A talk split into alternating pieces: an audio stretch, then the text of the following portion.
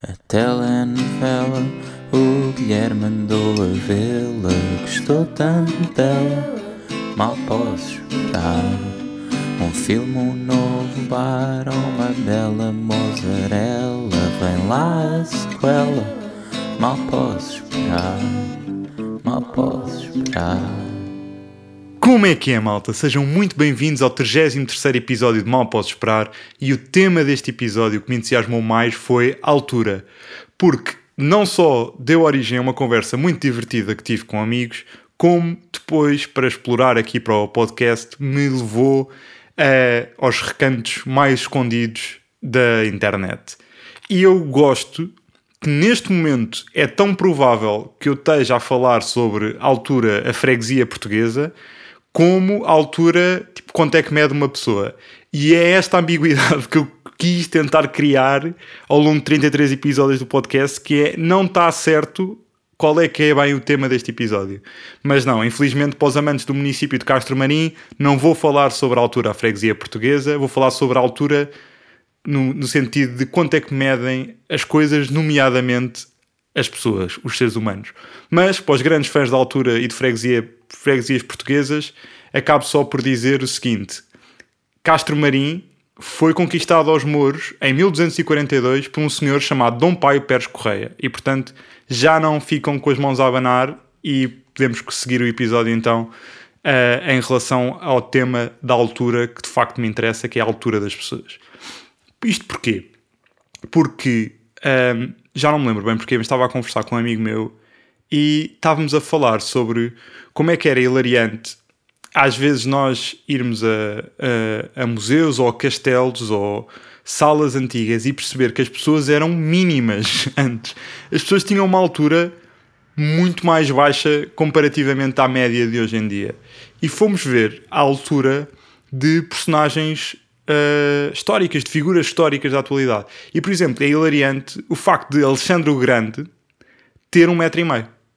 É este tipo de coisas que eu acho divertidas porque é tão uma realidade tão distante, nada contra homens do metro e meio, podem ser grandes conquistadores na mesma, não há qualquer tipo de problema nem de preconceito neste podcast, é só diferente da realidade, da realidade atual, mesmo que em Portugal uh, não sejamos assim dos países mais espadaúdos comparado com Holandas e afins. Mas isto leva-me a pensar, levou-me a pensar e a reimaginar certas histórias que se calhar, tipo David e Golias, esse combate, o Golias era só um tipo pacato de 1,83m que andava para ali e era apelidado de todos por monstro e por gigante antes de levar com uma fisga. E isto fez-me tentar perceber porque é que as pessoas de facto eram mais baixas naquele tempo. O que é que, o que, é que aconteceu para, em alguns séculos, de facto, a altura média dos, ser, dos seres humanos ter aumentado tanto. Então, tem basicamente a ver com nutrição. Nutrição, saúde no geral, as pessoas quanto mais comem uh, e quanto mais bem nutridas e faziam dietas mais à, à base de proteínas, um, ehm, ficam mais altas, porque eu acho que, até do que eu percebi deste estudo das alturas dos seres humanos ao longo dos tempos, havia uma, uma tribo de neandertais, uh, dessa altura bonita da história da humanidade, uh, eram mais altos do que nós somos hoje em dia. Portanto, houve altos e baixos também dependendo da dieta, condições climáticas, etc. Há vários fatores que influenciaram porque é que as pessoas têm vindo a crescer e porque é que é hilariante estar num museu e de repente ver uma armadura de soldados e parece o exército dos sete anões, porque são toda, a, toda a gente é mínima no, naqueles fatos ameaçadores, tipo de armaduras e guerreiros, e depois é só um exército de metro e meio. E as grandes batalhas da história eram pessoas de um metro e quarenta umas às outras, a mandar pedras uns aos outros e coisas assim do género, que também é muito mais engraçado. No entanto, o que isto levou-me para onde a partir daqui? Para perceber que está comprovado cientificamente que as pessoas mais baixas vivem mais tempo. Portanto, isto é um bocado um contrassenso, que é, por um lado, se as pessoas mais bem nutridas, mais, mais bem alimentadas, vivem mais tempo. A viver mais tempo não, crescem mais. Mas depois, ser mais baixo acaba por ser um bom um bom asset porque vivem, as pessoas vivem mais tempo. É um, e eu não sabia que isto, é, que isto era assim com pessoas, eu sabia que era com cães, porque todos os cães longínquos da minha, da, da minha vida eram todos cães pequenos e, portanto, cães pequenos, pessoas pequenas, vivem, vivem mais tempo. Depois isto levou-me a, perceber também quanta percentagem da altura é que é influenciada pelos nossos genes e quanto é que é de facto influenciado pelo ambiente e pela, e pela alimentação e estilo de vida que levamos. E isto parece um estudo impossível de se fazer, não é? Porque toda a gente tem código genético diferente, então como é que se compara o que é que é uh, de origem biológica, não é? E o que é que é de origem externa, o que é que, é, o que, é que vem do ambiente para se perceber qual é que é a sua influência na altura. E a chave disto, e a chave da ciência para este tipo de estudos, é gêmeos. Ou seja, pegar em gêmeos e perceber que diferenças é que podem existir com base uh, no estilo de vida, acaba por ser, apesar dos gêmeos não terem um código genético exatamente igual, não é? Tem muito parecido. Um, e isso faz, isso leva a que se consiga estudar duas realidades diferentes. Por um lado, os, uh, os efeitos biológicos estão, estão, são equiparados nos dois casos e depois estuda-se os efeitos do ambiente nos e noutros. E isto chegou-se à conclusão que a percentagem uh, biológica de, da influência da biologia na altura das pessoas é entre 60% a 80% e do ambiente é 20% a 40%. Portanto, pensem, se vocês, se calhar, tiveram um péssimo ambiente, estão mal nutridos e uh, foram deixados a chorar no berço quando eram bebés, isto se calhar significa que vocês podiam ser 40% mais altos. Se tiveram. o que é completamente louco pensar que alguém pode ser quase metade da altura pode ser só em relação ao ambiente e aos nutrientes que, que recebeu ao longo da vida. E isto fez-me lembrar um documentário sobre gêmeos que eu vi há uns tempos na Netflix, que foi das coisas mais loucas que eu, que eu já vi na vida e que recomendo imenso, que se chama Three Identical Strangers, que é basicamente sobre. A premissa é muito simples: é um tipo que descobre que tem um irmão gêmeo muito mais tarde na vida e depois eles os dois descobrem que tem um terceiro. E portanto são três gêmeos e que descobrem que são. Uh, não sabiam que tinham irmãos gêmeos e que foram os três adotados por famílias diferentes.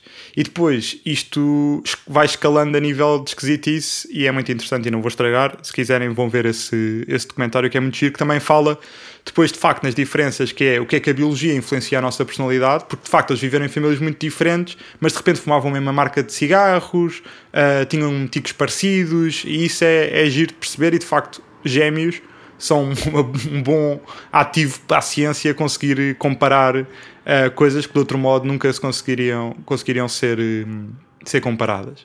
E depois, esta, esta pesquisa sobre alturas de personagens históricas levou-me a Napoleão, que agora está muito na moda devido ao filme com o Ridley Scott com o Joaquin Phoenix, que ainda não fui ver.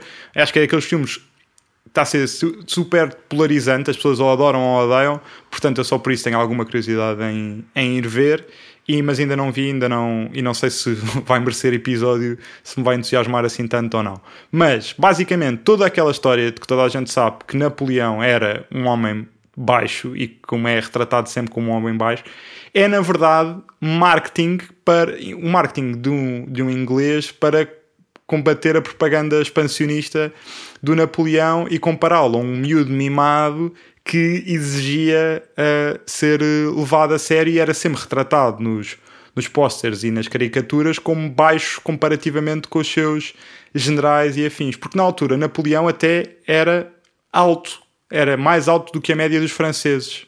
Na altura. Repetir a altura várias vezes, porque a altura é o nome do podcast e portanto assim fica na cabeça. E, um, ehm, portanto, isto aqui foi só fake news e de facto na altura as pessoas não tinham bem fact-checking, não havia o polígrafo para ver se o Napoleão de facto era assim tão baixo ou não, ou se era, ou se era mais alto que, que a média, que era o caso. No entanto, era mais baixo que a mulher e isso, alegadamente, apesar de não estar bem provado, causava-lhe alguma confusão aqui ao nosso amigo Napoleão. Porque, e isto levou-me para a terceira parte desta pesquisa maluca, que é o que é que se passa com homens altos e mulheres? Porquê é que as mulheres se sentem atraídas por homens mais altos? O que é que há em homens altos e, ou por oposição, em homens baixos, que vem esta, esta ideia de que um, as mulheres se sentem mais atraídas por homens mais altos. E então vi um artigo de um senhor chamado John Maloof, PhD, que PhD de apelido, uh, que é um professor na Universidade de New England, que ele dá duas razões, uma biológica e outra psicológica. Ou seja, o ADN feminino, pela evolução, faz com que as mulheres se sintam atraídas por homens mais altos porque eles, à partida, seriam mais capazes de sobreviver um, no, no habitat do ser humano na altura uh, e mais capazes de as proteger. Portanto, pela, pela teoria da evolução do Darwin, as mulheres foram, foram ficando com cada vez mais apetência por homens altos porque eram esses que uh, iriam assegurar uh, a linhagem e protegê-las. Isto é a tese histórica ou biológica ou evolucionista. E depois há outra que é psicológica, que as mulheres que acaba por dar um bocado ao mesmo, que as mulheres sentem-se mais protegidas, sentem-se mais femininas, por estarem ao pé de um homem, enfim, isto aqui vale o que vale. John Maloof, PhD, professor na Universidade de New England, universidade que eu não conhecia, então fui pesquisar para saber se era uma universidade reputada ou não para. Porque se imaginem, se eu dissesse John Maloof, PhD, professor de Psicologia em Harvard, toda a gente aceitava isto de barato. Agora, eu digo Universidade de New England e para mim, ok, ensino universitário uh, tem prestígio, mas eu nunca ouvi falar desta universidade. Portanto, fui pesquisar e no Google tem 4.3 de avaliação. Portanto, para mim, eu acho que vale.